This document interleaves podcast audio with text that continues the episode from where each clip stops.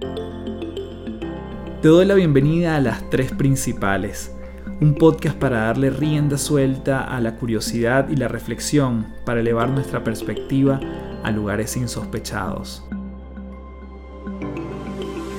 Mi nombre es Carlos Fernández y mucha gente me conoce como Café.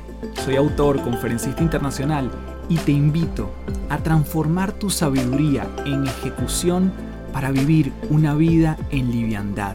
Un espacio donde podemos transformarnos en paz un episodio a la vez.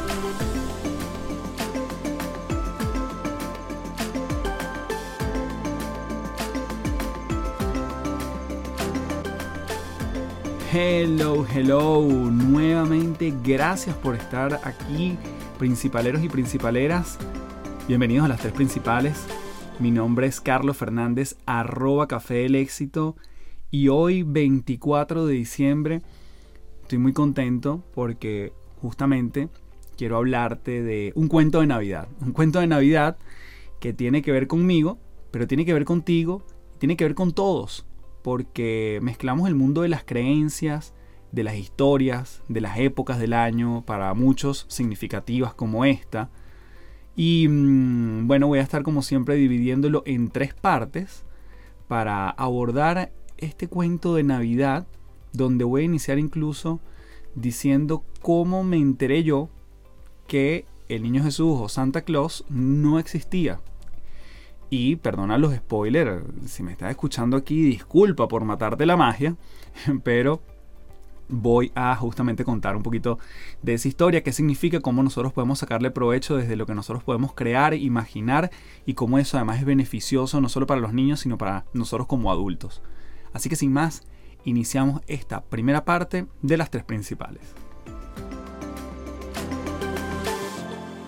Y antes de comenzar esta parte, obviamente quiero mencionar y hacer como una breve, un breve inciso que esto va más allá de cualquier tema religioso dependiendo de la religión, dependiendo del lugar de donde vivas, dependiendo de la cultura. A veces se cree en este tipo de tradiciones, a veces no. En unos lugares la persona que trae los regalos es el niño Jesús, en otros lugares es Santa Claus. Aquí en Chile básicamente es lo mismo, pero le dicen el viejito pascuero. Es decir, dependiendo de diferentes costumbres, se suele hablar de un personaje u otro. Entonces, en mi caso era el niño Jesús. Yo tenía aproximadamente unos 7 años, estaba en el recreo, época de sembrina, compartiendo con unos compañeros y uno de ellos me dice, tú sabes que el niño Jesús es tu mamá y tu papá. Y yo en ese momento como que, como que no entendía, era como una cosa muy disociada de lo que yo venía creyendo, no entendía. Él me dice, el niño Jesús no es quien trae los regalos, es tu papá y tu mamá. Y claro, yo me quedé con un signo de interrogación, pero además, claro, en ese momento era como, esto no es tan desquiciado de su parte, es decir, realmente mis papás pudiesen comprar regalos y colocarlos en el, arbolito de Navidad y es factible. Total que yo me quedo con la duda cuando llego a mi casa. Eh, me acuerdo que había como una reunión en casa, mi mamá estaba de un lugar a otro, etc. Y yo en el pasillo, o sea, una cosa muy, muy circunstancial, muy breve, le digo, mamá, ¿ustedes son el niño Jesús? Y ella se miró, me rió y me dijo, todo a su tiempo, mi amor, todo a su tiempo. Y yo en ese momento yo dije, ah, como que sí. Pero para mí no fue una desilusión, fue más bien como, ah, como que ahora descubrí algo. Fue un momento de descubrimiento, justamente, valga la redundancia. Fue un momento de que me di cuenta de algo, de que los pillé en algo, de que ya no era ingenuo frente a algo, entre comillas. Y, mm, y eso es lo que muchos niños viven diferentes versiones, diferentes compañeritos, diferentes formas en que se enteran.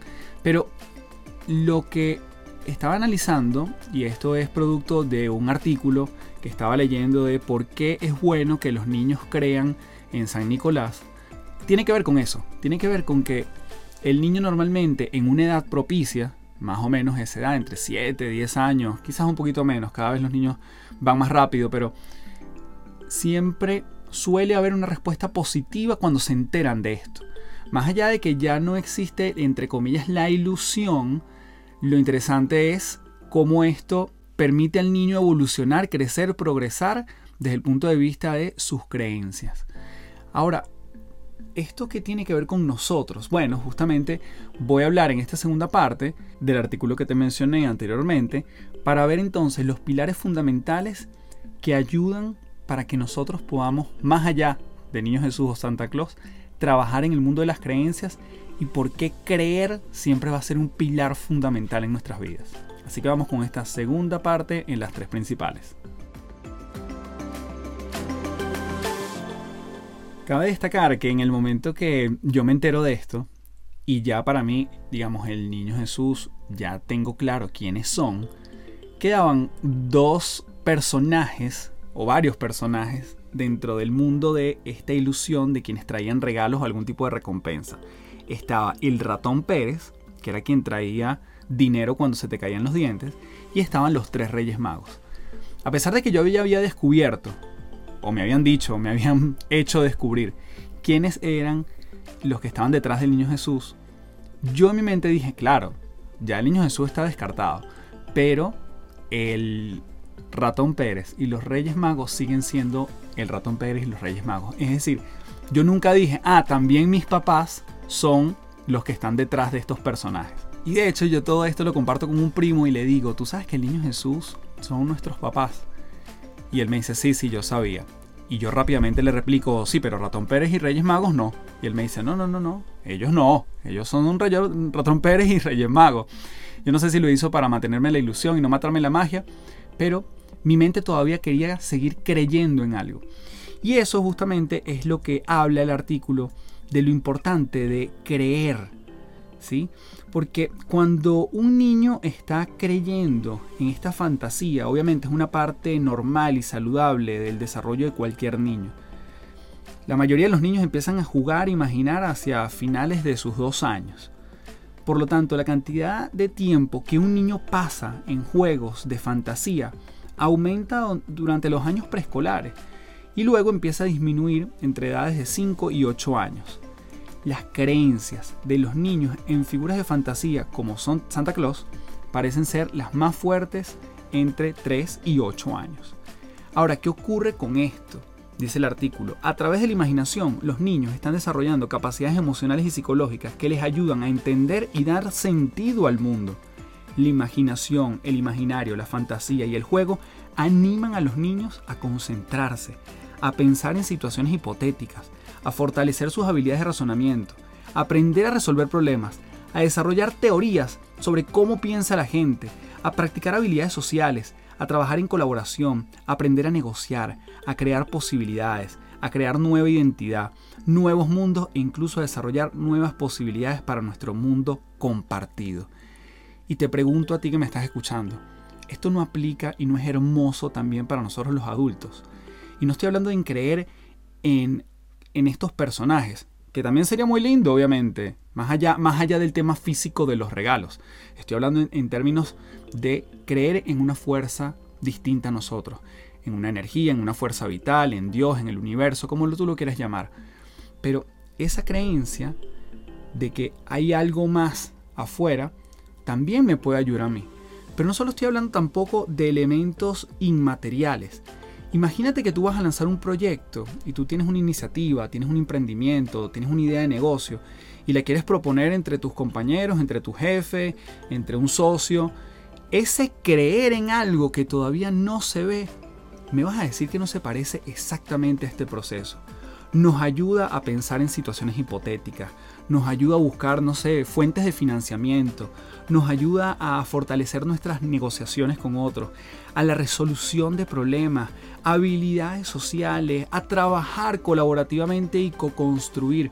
Es decir, cuando creemos en algo que aún no se ha materializado, pero nosotros creemos que hacia allá podemos movernos, obviamente se abren todos estos espectros, porque yo estoy creyendo incluso antes de verlo. Hay algo más fuerte en mi imaginario que me permite a mí crear soluciones en el hoy para concretar en el mañana. Ese es el poder de las creencias. Aplica para el Niño Jesús y Santa Claus, aplica para los tres Reyes Magos, el ratoncito Pérez, pero aplica para los negocios. Si tú crees hoy en día que puedes tener una mejor relación con tu pareja o puedes creer que tienes que vas a tener una mejor relación con tus finanzas personales. Esa creencia nos permite abrir el abanico de opciones para que eso se concrete.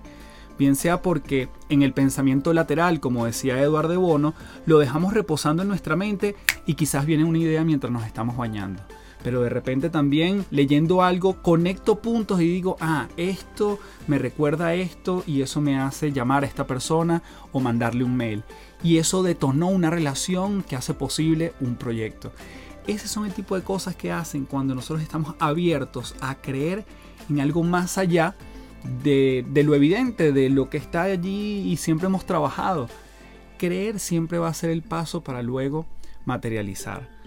Entonces, ya no estamos hablando de tradiciones navideñas. El cuento de Navidad es una excusa para hablar de los ambientes que se nos abren, las posibilidades que están frente a nosotros y quizás no las estamos viendo porque estamos cerrados a creer.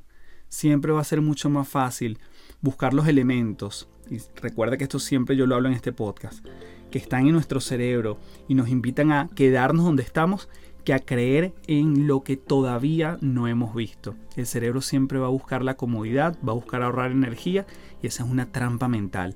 Si nosotros tenemos en cuenta eso, entendemos por qué funcionamos como funcionamos, por qué, entre comillas, nos saboteamos como nos saboteamos, pero podemos crear un futuro que nos inspire más que lo que hemos vivido en el pasado. Así que en esta última parte vamos a ver algunas cosas que ya hacemos como adultos que subyacentemente tiene los mismos principios que aplican los niños cuando están creyendo, en este caso, en alguna de estas tradiciones navideñas. Es posible que si tú eres asiduo escucha de las tres principales, te hayas tropezado por tu propia investigación, por tu propio proceso, con herramientas como, por ejemplo, el Vision Board o el mapa del tesoro, le pueden llamar otras personas, o el journaling, el hecho de escribir pero con una mirada a futuro, pero escribiendo en presente, o la visualización.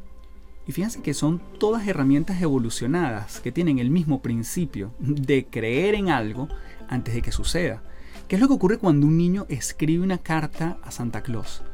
Bueno, él está poniendo toda su energía o toda su magia o toda su intención a nivel de símbolos, dibujos, si no sabe escribir todavía perfectamente, para que él se le cumpla un deseo particular, que es quizás unos regalos, unos juguetes, etc.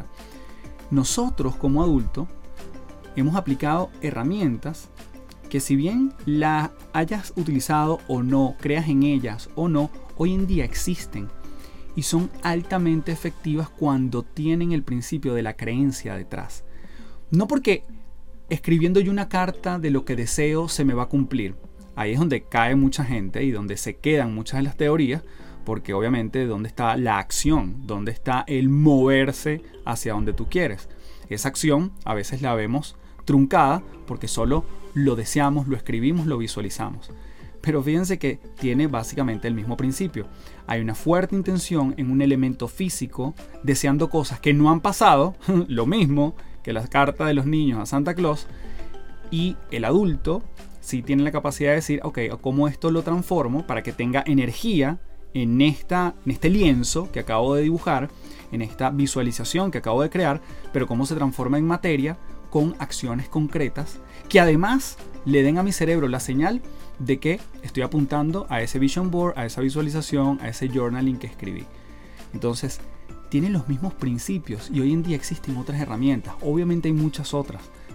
Pero lo que quiero sembrar aquí es que estamos trabajando con la misma estructura y además estamos volviendo también a ser niños. Los niños nunca van a dudar de que eso que están escribiendo se lo van a traer. No hay duda en los niños, hay certeza. ¿Cuántas veces tú y yo estamos dudando de lo que queremos en el futuro? Por eso te doy las gracias por escuchar ya casi en este fin de año 2021 las tres principales, por creer en este podcast, por creerte cada una de las acciones que tú vas haciendo y no me queda más que desearte una feliz Navidad y despedirme como siempre diciéndote transfórmate en paz. Chao, chao.